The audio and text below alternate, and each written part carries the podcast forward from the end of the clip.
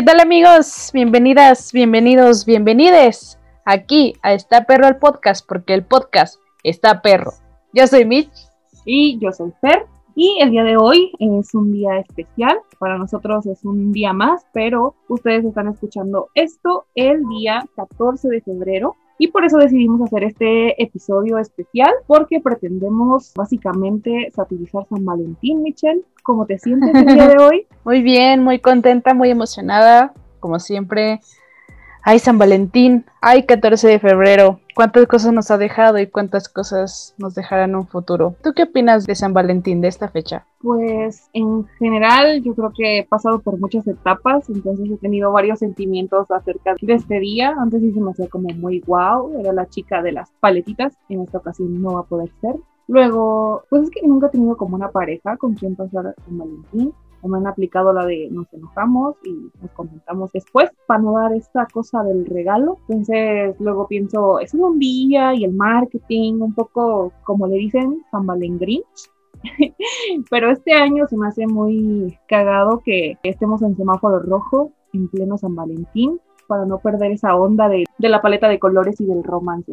¿Tú cómo te sientes al respecto? Claro, para que el rojo de los corazones combine con el rojo de nuestro semáforo. Claro. Sí. pues nada, estoy de acuerdo contigo de que los amargados dicen de, ay, es puro marketing. Los que son muy cursos dicen, ay, sí, voy a regalarle cosillas a todos. Yo soy de ese team porque yo también soy, era la morra de las paletitas, la morra de los chocolates. De hecho, el año pasado un compa llevó duendecitos. Bueno, aquí en San Luis, San Luis Capital, venden chocolates Constanzo y venden unos chocolates que son duendecitos. Y dije, wow, qué rico. Entonces yo le di mi paleta y él me dio un chocolate, estuvo, estuvo delicioso. Pero pues sí, estoy de acuerdo con, pues con que no es ni muy bueno ni muy malo este, esta fecha. ¿Tú qué opinas, Fer?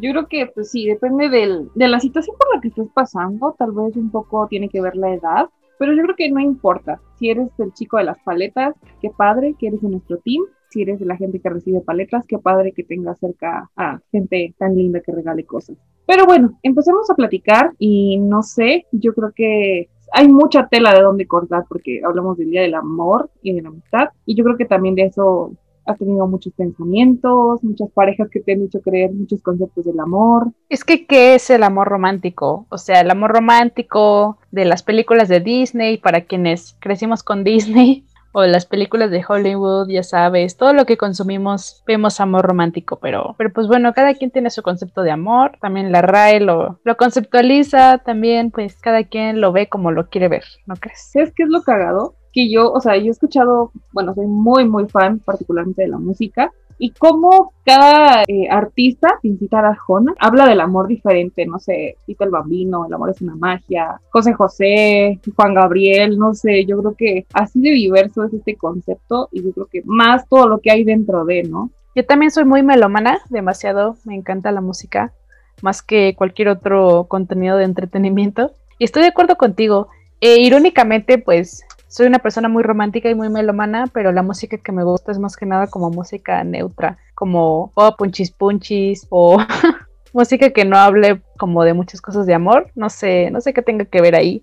Pero bueno, quiero comenzar hablando de los tipos de besos. Existen muchos tipos de besos, a veces los conocemos, a veces no sabemos qué tienen ese nombre y pues para comenzar tenemos el beso que se llama Kiko o beso de piquito. El beso de piquito pues es para juntar tus labios con los de otra persona así como un segundo o menos. Es como para saludar, como para despedirse, cuando te lo encuentras en la cocina, cuando le dices un cumplido. Ese tipo de beso de pareja es el que se llama Kiko o de piquito. ¿Tú qué tienes para contarnos con este beso? Pues yo creo que para empezar es como el, el básico, el que todos utilizamos y yo creo que el primer beso no sé ustedes, pero pues al menos el mío sí fue un Kiko. Y ya siento que ese también es como muy universal, de que le puedes dar un beso a tu mamá, a tu hermano, a tu amigo, te puedes saludar de beso. Bueno, ya no, ya no es recomendable, pero antes así era. Y pues yo creo que solo eso. Y pues no sé por qué se llama de piquito. Me entró la curiosidad en este momento, pero ¿tú sabes por qué? Pues yo supongo que porque es pico, o sea, pones tus labios en forma de pico, la otra persona también, y es como un pequeño roce, un pequeño toquecito. Bueno, respecto a lo que comentabas, pues sí, yo creo que ese beso es exclusivo de las parejas, porque los besos de en, el cachete o en la mano o en la frente, pues sí es más como de cariño, pero no precisamente de pareja, tal vez familiar, tal vez de amigos, tal vez de demostrar precio. ¿Tú qué opinas, Fer? Es que es, es una duda que acaba de surgir. ¿Es un Kiko cuando las dos personas juntan tus labios o le das un beso a alguien y es un Kiko porque es un beso afijito, ¿no? Haces como la misma acción cuando le das un beso a alguien. Entonces, para mí, al menos yo, yo sí lo englobo como todo completo de familiares, cuando saludas a la gente, así como un pico. Pues, según yo, pico, bueno, beso de pico, beso de piquito y Kiko son sinónimos. O sea, un Kiko, este, o sea, te voy a dar un Kiko, es un beso de piquito, pero beso en el cachete, frente, mano, etcétera. Yo creo que esos sí son otros besos.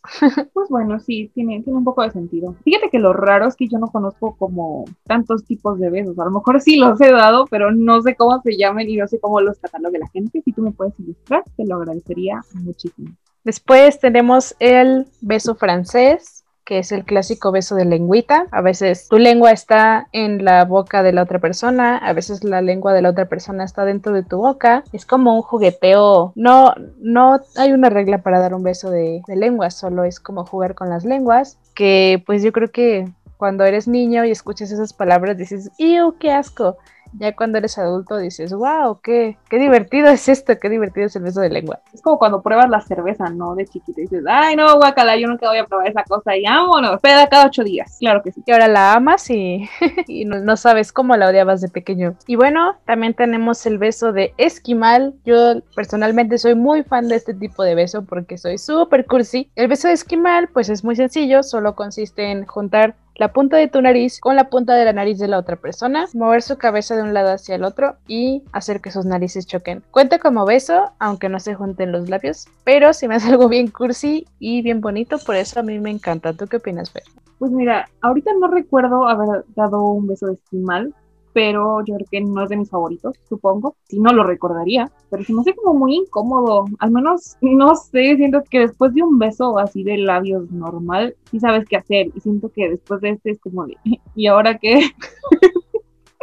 Al menos para mí, ¿y ahora? No sé, siento que, bueno, no he experimentado esa clase de besos, pero tú eres la que me está ilustrando el día de hoy, así que continúa, por favor. Lo que a mí me gusta de este beso es como para un momento cursi, y un momento íntimo, un poco más íntimo que el de Pico, pero pues menos intenso que el francés. Solo estoy mirándote, estamos romanceando y pues hacemos un besito de esquimal y ya seguimos romanceando, ¿sabes? O sea, no es como necesario un contexto más específico más que eso. El siguiente beso se llama beso de mariposa. Eh, a algunas personas les gusta, yo la verdad no soy muy fan. Es el beso donde juntas las pestañas con las de tu pareja, abren y cierran los ojitos muy rápido. Es solamente juntar sus pestañas y ya cuenta como un beso, como hacerse cosquillas con las pestañas el uno al otro. Yo la verdad no soy muy fan, pero pues supongo que a la gente le gusta mucho. Ay, no, no conocía ese. Y qué lindo, se me hace como muy bonito. Porque no sé si te has dado cuenta, pero al menos de mis parejas me gustan mucho sus pestañas. Me gustan bastante sus pestañas y se me haría algo bastante interesante, pero pues nunca lo he intentado. Pero en un futuro, hacerlo. No, no, no prometo que sea próximamente, pero sí en un futuro. El próximo afortunado, dile, vente nene, que quiero que me hagas cosquillas con tus pestañas. con tus pestañas que tanto me encantan. Claro que sí. Bueno, también pasando a temas un poco, un poco macabrosos, tenemos el beso de payaso. Esto ya involucra eh, relación sexual más que eh, solamente afecto. el beso de payaso es cuando la mujer está eh, menstruando y su pareja le realiza sexo oral y se llena de menstruación la boca y la cara. ¡Wow! Fíjate que acabas de cambiar, le acabas de dar un giro a mi vida muy grande porque hay una banda que me gusta mucho que se llama Enjambre y tiene una canción que se llama El beso del payaso. no es de mis favoritas, cabe mencionar, pero tienen una canción que se llama así. Terminando este podcast voy a escucharla con el contexto que acabas de proporcionarme para ver qué sucede, ¿ok? Después Me encanta. También tenemos el beso negro, es cuando una persona está con su ano, con su asterisco expuesto, y su pareja le da un tierno besito como sexo oral, pero en el recto. Sí, sí, sí conocía de este tipo de beso, pero pues no estaba como muy familiarizada. Entonces yo creo que pues va a ser bastante interesante. Supongo, no sé, no puedo decir mucho al respecto, pero ahorita que estabas mencionando lo de los besos, yo recuerdo uno, pero no sé cómo se llama, que es, eh, se me hace eh, súper incómodo. y es cuando te vas a hacer con tu pareja, aparentemente es un piquito, pero luego como que te infla los cachetes y dices, ¿what? ¿Sabes? no sé cómo rayos se llame, pero es la cosa más incómoda de la vida. No lo hagan, por favor. No lo intente usted en casita, por favor. Pero sí, es el único beso de, de dudosa procedencia que conozco. Creo que se llama beso de globo, no estoy segura yo sí lo he llegado a experimentar y no me gusta para nada. O sea, de verdad es como de, sí, sí te quiero, sí me gustas, pero tu vapor caliente de la boca no lo quiero directamente en la mía. No, no es una sensación agradable. No sé, como si quieres que tu pareja se encabrone, dale un beso de globo. Al menos a mí sí se me hace como muy, güey, arruinas todo el momento, todo el día. ¿Quieres bronca? Haz un beso de globo. y fíjate, Mitch, que todo esto del amor y la mitad mueve casi montañas porque encontré un par de datos curiosos para no venir como sin armas en este momento, porque ya que no sé de besos, dije, algo debo de saber. Y encontré eh, no solo uno, no solo dos, no cinco, sino cien datos curiosos. Me di la tarea de seleccionar un par, unos cuantos, tú algunos otros. Y tengo este para ti que dice que cada persona se enamora una media de siete veces antes de casarse, lo cual me parece un poco antiguo porque creo que en este momento, en esta realidad 2021, es raro que la gente piense en casarse. No sé qué opinas. Pues tal vez. Es que sí tomaron un promedio muy amplio, ¿no? Porque yo soy una persona muy enamoradiza. no llevo la cuenta de las veces que me he enamorado, que me he sentido enamorada por otra persona. Pero yo creo que unas siete veces sí llevo. Y no, no creo casarme pronto. Pero pues yo creo que hay personas que se casan con su primera pareja, con su primer amor. Hay quienes se divorcian muchas veces como por lo mismo que dices que los matrimonios ya pues cada vez son menos funcionales en esta sociedad. ¿Tú qué opinas, Fer? Bueno, me quedo con la duda. ¿Sí piensas casarte en algún momento? Pues sí, o sea, no descarto la, la idea. A veces sale caro divorciarse, sale más caro divorciarse que casarse como dato. Pero si estoy totalmente segura de que quiero pasar con alguien el resto de mi vida, pues yo creo que sí me aventaría. Sí, como soy bien, pues bien cursi, a lo mejor sí me gustaría hacer una fiesta en grande, decir unos votos y todo. Tal vez no por lo religioso, pero pues por la fiesta sí, por la fiesta sí jal. Sí, claro, que es una fiesta no, ni, pues no te casas todos los días. Y aparte imagínate llegar a esa parte de las bodas de, ay, no sé, que son de papel, de rubí, de no sé qué, de de oro, de plata, de todo eso. Eso se, me hace como muy interesante, que a cada cierto tiempo que, que dures con una persona le asignen como eh, el valor de algo. Pero sí coincido y creo que es muy caro todo ese proceso, entonces eso no me gusta. Sí, sí me encanta la parte de, de la fiesta. Mi ser se divide en eso de una boda en la playita, en bacalar, no sé, esa clase de cosas románticos, lucecitas, todos ahí felices luego digo, diablos, o sea, es bastante caro, con eso puedo, no sé, empezar a juntar para amueblar una casa, tener una camioneta, un, auto, no sé, o gastar todo ese dinero en viajar por el mundo con el que va a ser, vaya a ser mi ser amado, entonces, no sé. Hay que optimizar gastos, ¿no? ¿En qué vas a invertir para ti y tu pareja? Exacto, y por ejemplo, un anillo de compromiso también es como súper carísimo. Y luego ya uno no puede tener nada caro porque en todos lados te asaltan, te roban, todo eso. Entonces ya, ya no, ni puedes querer algo caro porque te da miedo, ¿no crees? Lo que pasa, amigas, es que vivimos en México. Ese es el pequeño gran detalle que vivimos en México. y mm. aquí en México también se estila últimamente que existe algo que se llama anillo de promesa. El anillo de promesa se trata cuando una pareja tiene planes de quedarse juntos para siempre, pero por circunstancias todavía no pueden planear boda o todavía no pueden planear hacer su vida juntos, unirse como matrimonio, ya sea porque eh, son muy jóvenes o aún no, no terminan sus estudios, en el caso de quienes estudian, tal vez no aún no viven juntos, las situaciones no son óptimas, por ejemplo, ahorita la pandemia, etcétera. El chiste es que cuando una pareja sí quiere estar junta, pero todavía no pueden comprometerse para planear una boda, se da un anillo de promesa. Es como, en pocas palabras, un anillo de precompromiso. Es, te doy un anillo con la promesa que en ese dedo se va a cambiar este anillo por un anillo de compromiso. Tal cual es un precompromiso, pero es un te estoy avisando que yo sí quiero formalizar contigo, ser más que novios, pero ahorita no se puede. Sí quiero que seas la dueña de mis quincenas, pero deja consigo una chamba para tener quincena, ¿no? Algo así. Fíjate que el anillo de promesa se me hace una costumbre muy del norte, muy regiomontana. Yo lo escuchaba mucho por allá y siempre me ha causado mucho conflicto siento que el anillo de promesa simboliza o representa la plática que ya sea cualquiera de las dos partes quiere tener de, ay, no sé si Carlos Damián se quiera casar conmigo, tenemos seis años juntos, no sé si algún día me va a pedir matrimonio.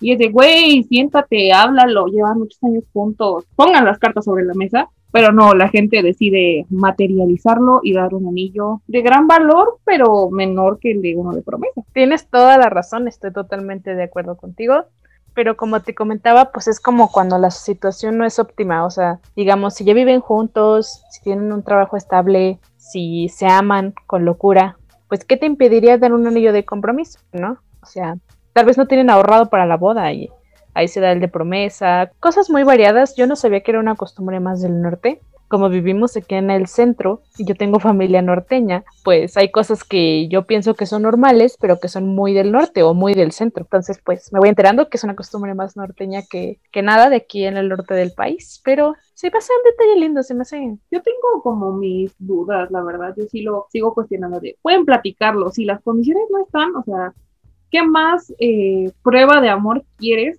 que platicarlo y decir, yo te voy a esperar sin necesidad de algo en tu mano, en tu dedo anular. Pero bueno, este, también no, no estoy segura si sea del norte, o sea, es mi teoría, pero quién sabe. Pero que alguien que nos escuche nos aclare ese asuntillo. También otro dato que encontré por ahí es de el, el TSNR, que son las siglas de la tensión sexual no resuelta. Este eterno aplazamiento del beso entre una pareja es el motor de cientos de series de televisión, es el leitmotiv de muchos personajes de ficción. La relación entre James Bond y la secretaria Money Penny es un ejemplo de libro. ¿Qué opinas de esto, Mitch? Yo nunca había escuchado este término y se me hizo como súper interesante, porque yo creo que eh, sí lo hemos visto en muchas series, en muchos libros tal vez, pero hablemos más del día a día. ¿Tú lo has vivido? La tensión sexual no resuelta, sí, sí me ha pasado que estoy con alguien, tal vez que me atrae o que le atraigo, o ambas situaciones, entonces hay una especie de tensión sexual. Y pues como somos seres sociales y todo, esa tensión sexual se nota con las personas que también están presentes y eso lo vuelve aún más incómodo y más tenso. Pero sí me ha pasado y pues creo que es, real. ¿Tú qué opinas, Fer? Pues yo creo que sí es real, pero no creí que fuera tan real como para que se hiciera un término yo lo relacioné a cuando estás conociendo a alguien y está como fluyendo todo el asunto y se miran a los labios y luego a los ojos y luego a los labios y luego a los ojos, pero nadie como que se atreve a, hacer como un mayor acercamiento. Sí, yo creo que sí, lo relaciono más con eso.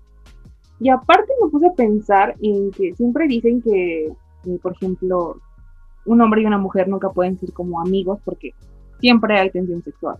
qué opinas?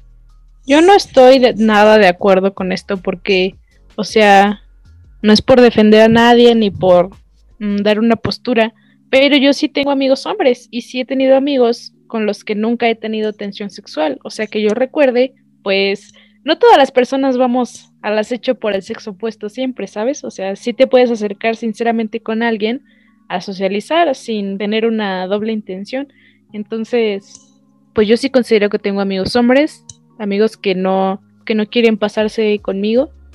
Son pocos, pero, pero los hay.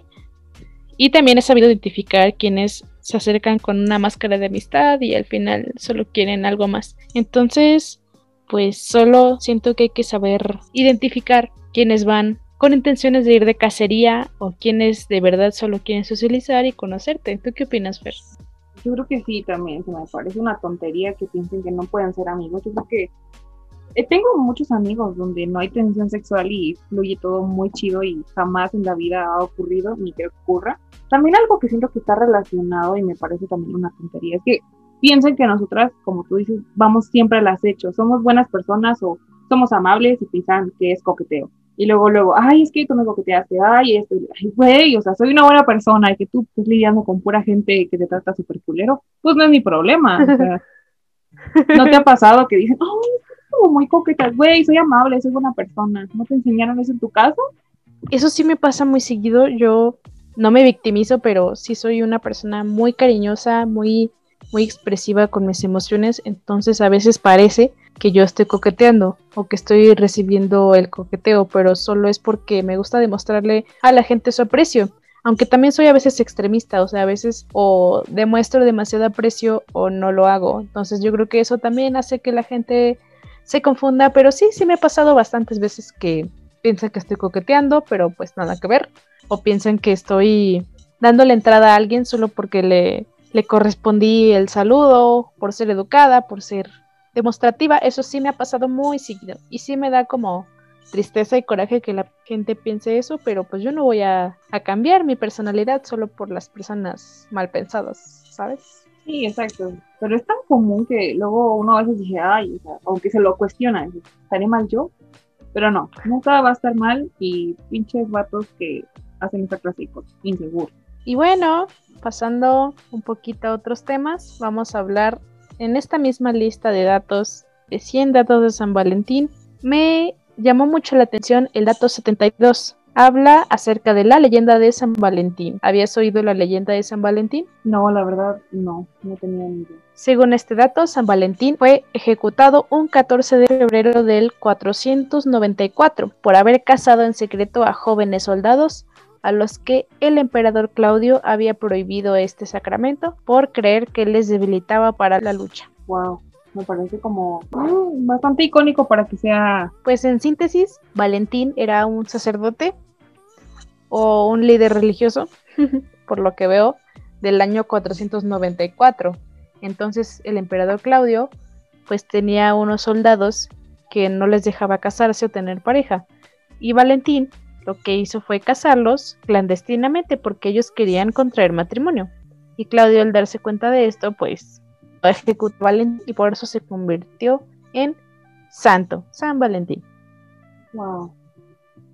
Pues fíjate que se me afigura un poco a las historias que cuentan las abuelitas en determinado momento de, ay, tu abuelito eh, fue por mí en un caballo y nos escapamos y así bien romántico. ¿No, ¿No te ha pasado que te cuentan historias así? Sí, que romantizan bastante todo lo que hacían sus esposos por ellas, ¿no? Pero sí, siento que, o sea, para la época, para el año 494, pues suena razonable, tal vez sí sucedió. Y también se me hace algo lindo que en memoria de Valentín se, se celebre el amor, ¿no? De que el amor pues siempre es la respuesta y sea soldado o no sea soldado. Claro que que por amor puedes esconderte de, de un rey y casarte, aunque él no lo autorice. No, pero esta parte de, complicidad, más que de, ay, vamos a jugarnos, o sea, esta gente que lo apoya, ¿sabes? De este señor San Valentín que dijo, sí, yo los caso, o sea, de viva el amor, yo los voy a casar. Bien, viva el amor.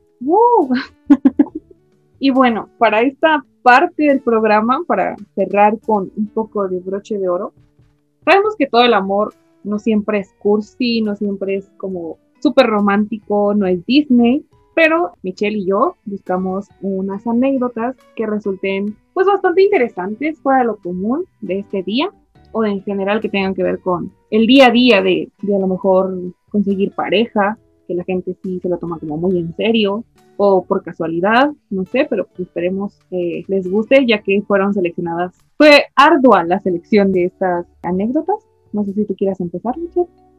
Claro, pues como comentaba Fer, estuve preguntándole a las personas en mis redes sociales personales alguna anécdota chida, triste, bonita, graciosa, romántica que hayan pasado un 14 de febrero. Y me encantó una anécdota de Javo, un saludo Javo. es algo inesperado, pero, pero bueno, vamos a escucharla.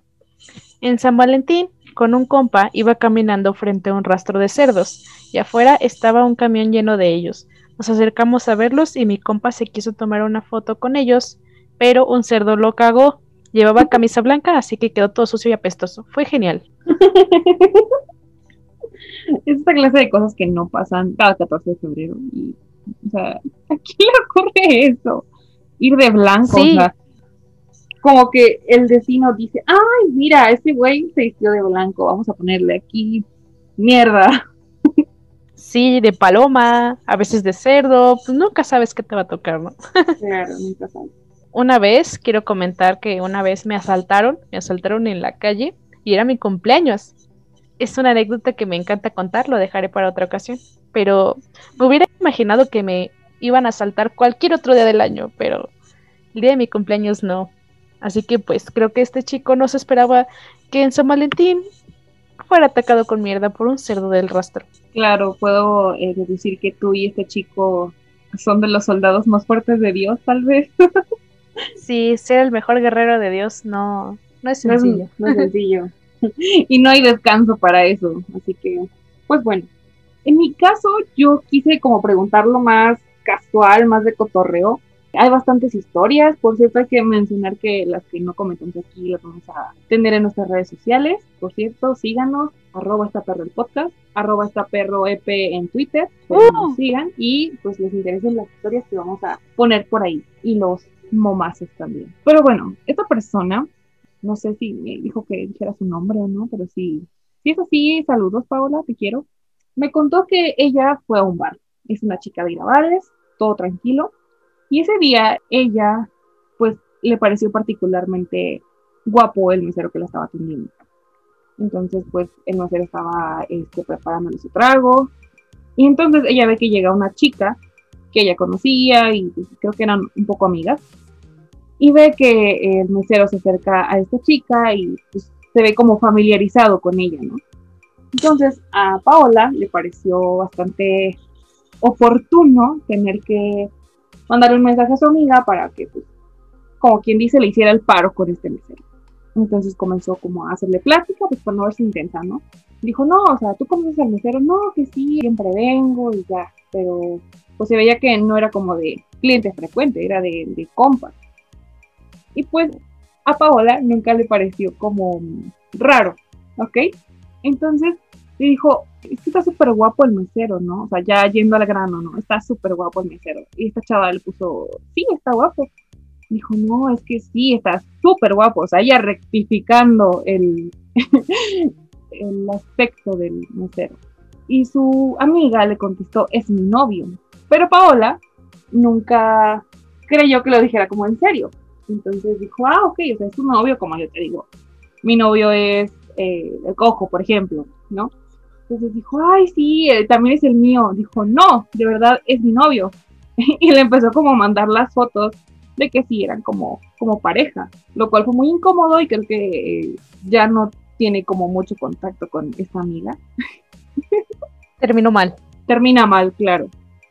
Wow, me encantan las historias con final inesperado. Tanto la tuya como la mía tienen eso en común. Me encanta. Sí, claro. Nunca sabes qué te va a tocar. Moraleja, no, con el mesero no, chica. Sí, no, y aparte estuvo bien porque pues en ese momento se dio cuenta que le era papá casada y se desilusionó. sí, ya sé, o sea, malo que como suele pasar también en muchos casos que dijeran, no, no, no, no veo ese anuncio de papa casada y voy por él. Pero bueno, esperemos les haya gustado este episodio especial de podcast de 14 de febrero. ¿Qué te pareció a ti, Mitch? Me encantó, muy contenta como siempre. Solo recordando pues que el 14 de febrero es una fecha linda. Sí, sí hay mucha mercadotecnia de por medio. Sí, sí hay hipocresía de por medio, pero no es la única fecha del año en la que hay todo eso de por medio, ¿saben? O sea, tenemos más días festivos donde practicamos estos fenómenos sociales, así que no se hagan. Ustedes solo disfruten, disfruta la fruta y relaja la raja. Y amen mucho a sus parejas, a sus familiares, a sus amigos, amen lo que, lo que hacen, amense a ustedes mismos. Sí, yo creo que reiterar eso, o sea, que el amor no solo se encuentra en una pareja, si no tienes una pareja, no pasa absolutamente nada. Tienes muchas cosas a las cuales darles amor y pues no te apasiones con este tema, así que hace como, ay, voy a estar sola, no pasa nada, no tiene nada de malo.